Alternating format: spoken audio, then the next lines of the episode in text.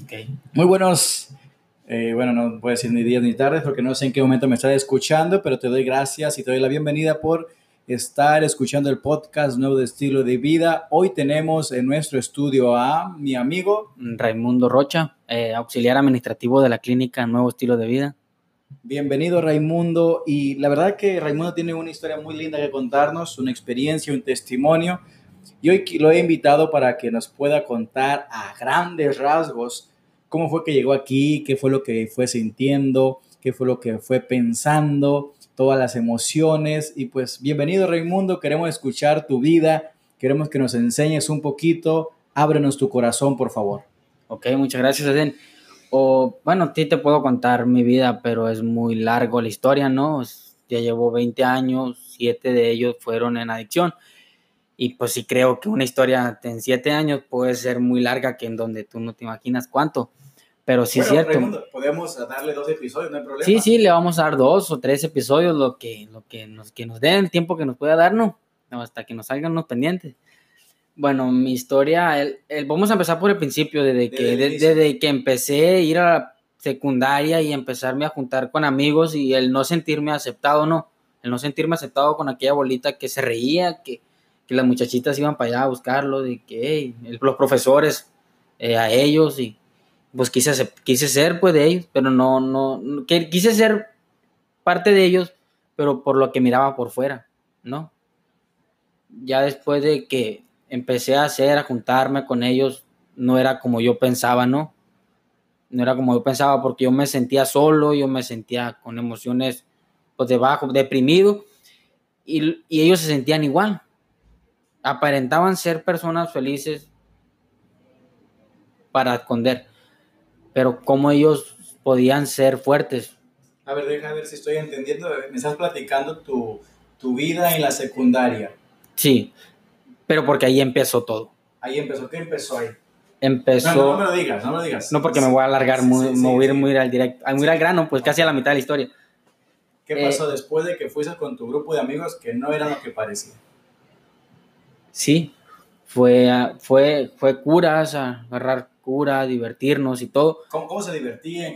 Eh, burlándonos de los demás o peleando por allá. alguna, alguna anécdota? Sí, nos burlamos de un jorobadito, un muchachito que estaba jorobado. eso, es malo, amigo. Pues sí es malo, pero en el momento que quieres pertenecer a un grupo no te interesa. Disculpe por la palabra, pero no es algo que tú digas, ay, me, me afecta, no pero ya luego vienen otros retos.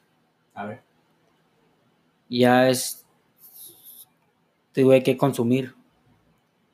Tuve que consumir. Fue en el momento, ya sabía que ellos consumían, pero no quería consumir yo. Me sentía fuerte, me sentía seguro de, lo, de la persona que era al momento de querer consumir.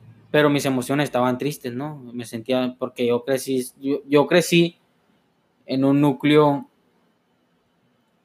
de adicción. Mi tío. Vamos a regresar a cuando naciste, si quieres, vamos al principio. Y cierto, ¿no? Me fui. empecemos, empecemos. ¿Dónde naciste? Platícanos.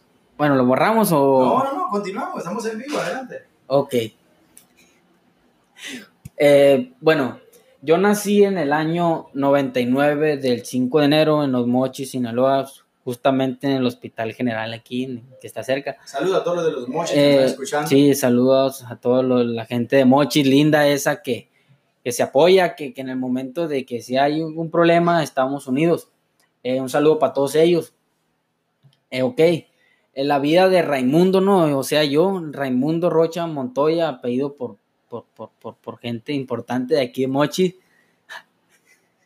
Lo diga, lo diga. ¿Dónde ok, sí, nací pues ya, ya le dije que nací, la colonia, o podemos decirle que colonia o pueblito, no sé, se llama Carretera Vieja San Blas, es una colonia chiquita, podemos decir que es privada porque nomás tiene una entrada y una salida. Ahí las casas son de madera, son de cartón, son, algunas son de cemento, de ladrillos, ¿no? Pero hay mucha pobreza, ¿no? Es una pobreza extrema, casi como quien dice extrema, porque hay gente que, que, se le gotea en las casas, ¿no? ¿Fuiste de hambre cuando fuiste niño, Ahí va la historia, ahí va la historia. No, esto no te puedo contestar todavía, ahí voy. Y, y sí, una de esas personas fui yo, ¿no? mis abuelos, mi mamá, vivíamos en una casa de cartón. No de cartón, bueno, de láminas, pues, pero vivíamos en una casa de, madera y, se goteaba cuando ¿Con yo... quién vivías tú? Yo vivía con mi mamá y con mis abuelos, con mis tíos, casi toda la familia, ¿no?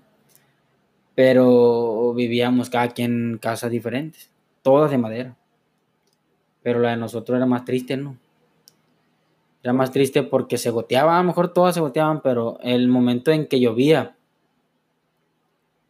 que llovía, yo me acuerdo que me despertaba muchas veces, las veces que llovía eran madrugada y me despertaba por los rayos es porque se escuchaba bien recio en la lámina.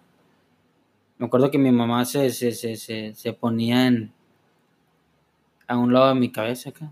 Estaba acostado y ella se, sentaba y, y, ponía las cazuelas, mi mamá donde cocinaban para que no nos mojáramos. Ahí nos teníamos que andar moviendo del colchón porque ahí donde goteaba estaba el colchón y ella no quería que nos mojaran. Sí pasé hambre, me acuerdo que en el sartén hasta las ratas andaban en el sartén. ¿no? Sí pasé hambre, mi jefa el estar acostados todos en, viendo la tele, pero las tripas rugiendo es algo muy triste. Es muy triste cuando lo estás viviendo, ¿no? Uno piensa que no puede salir adelante, estando en esa situación. Pero yo me acuerdo una vez que estaba lloviendo y que mi mamá se me puso en, aquí, al lado de mi cabeza, y me dijo que, que esta vida ya, ya, la, ya está cansada. Mi mamá siempre ha sido bien trabajadora. Siempre ha sido bien trabajadora, a lo mejor porque fue madre soltera, ¿no? Mi papá nunca me apoyó sí nos llevaba para su casa, pero, pero nunca nos apoyó económicamente. Dice mi mamá que le daba 20 pesos para que nos diera comida todo el día. Y pues tú, tú crees que una mamá no, no puede con 20 pesos, sabemos que el salario aquí hemos cuidado. Y me acuerdo que me dice mi mamá, ya estoy cansado, me dice, yo ya estoy cansado y siento que algo viene para nosotros.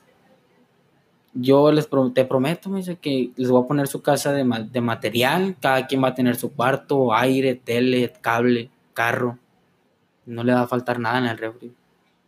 Y yo en el momento la tiré loco, dije yo. Pues, siente que uno no se va a acabar de esa vida, siempre va a estar en esa vida. Pero todo cambió. Yo tenía 12 años cuando mi vida cambió, dio un giro de, de, de como te puedo decir, de 180 grados. Drástico, ¿no? no a lo mejor no nos hicimos ricos y todo, pero, pero vivimos muy bien íbamos, estábamos viajando, casa de material, grande la casa que hizo mi mamá. Eh, todos nos daba, todos dinero, estudios, sin batallar, no sabes qué mamá ocupo esto. Ahí te va, me dime cuánto es nada más. El refri ¿no? El carro, sin no darnos. Y resulta que nos estuvo dando todos y yo ya empecé a, a ser una persona egoísta, soberbia, ¿no? Quería más. Y, y resulta que en el momento en que ella ya no me quiso dar dinero, como que me enojé, como que me enojé y me enojé, no me gustó y, y empecé a, a juntarme con los de la esquina, con los del callejón de ahí donde vivo yo. Y miraba que ellos agarraban dineros así, de volada, ¿no? De volada y sin ningún problema.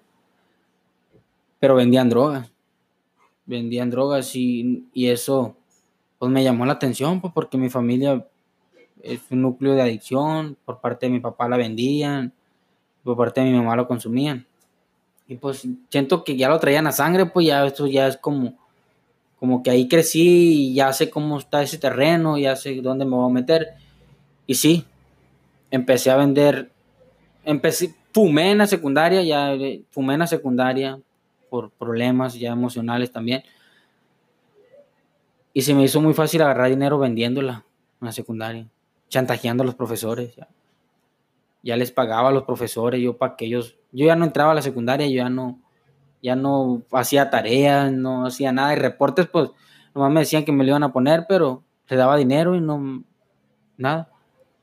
Ese es el episodio número uno de la vida de Raimundo. Te invito a que escuches el episodio número 2 la próxima semana en podcast Nuevo Estilo de Vida. Gracias por escucharnos.